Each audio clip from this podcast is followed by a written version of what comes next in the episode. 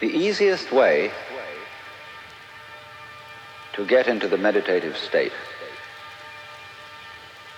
is to begin by listening.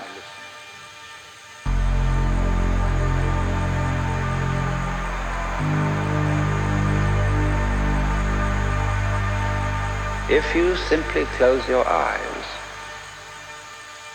and allow yourself to hear all the sounds that are going on around you. Just listen to the general hum and buzz of the world as if you were listening to music.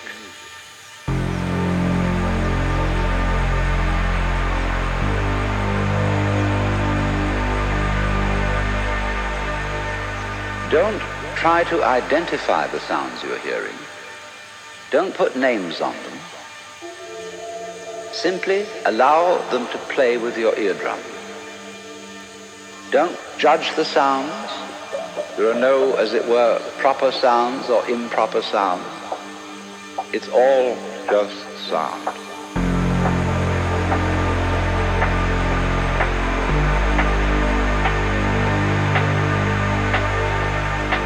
As you hear sounds coming up in your head, you simply listen to them as part of the general noise going on, and soon you will find that the so-called outside world and the so-called inside world come together, come together, come together, come together, come together, come together, come together, come together, come together,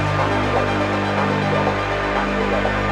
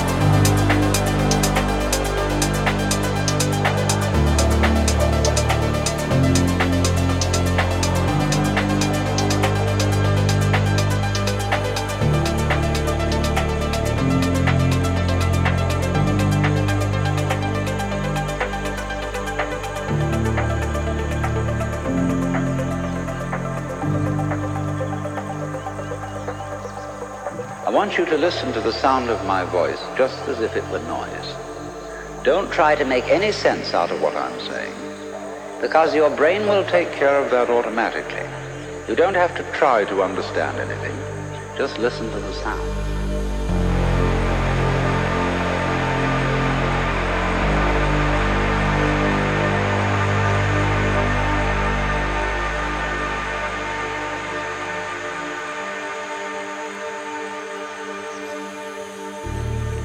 As you hear sounds coming up in your head, you simply listen to them as part of the general noise going on. And soon you will find that the so-called outside world and the so-called inside world come together, come together, come together, come together, come together. They are a happening. And everything is simply a happening.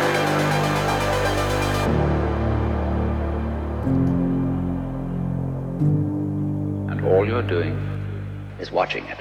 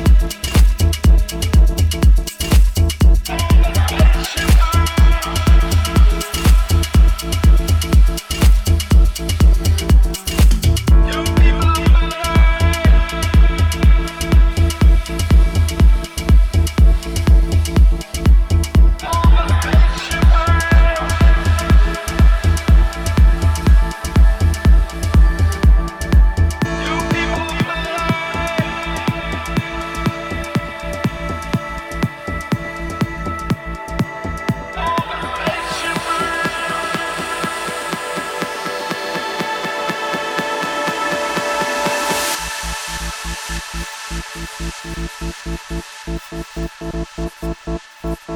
you.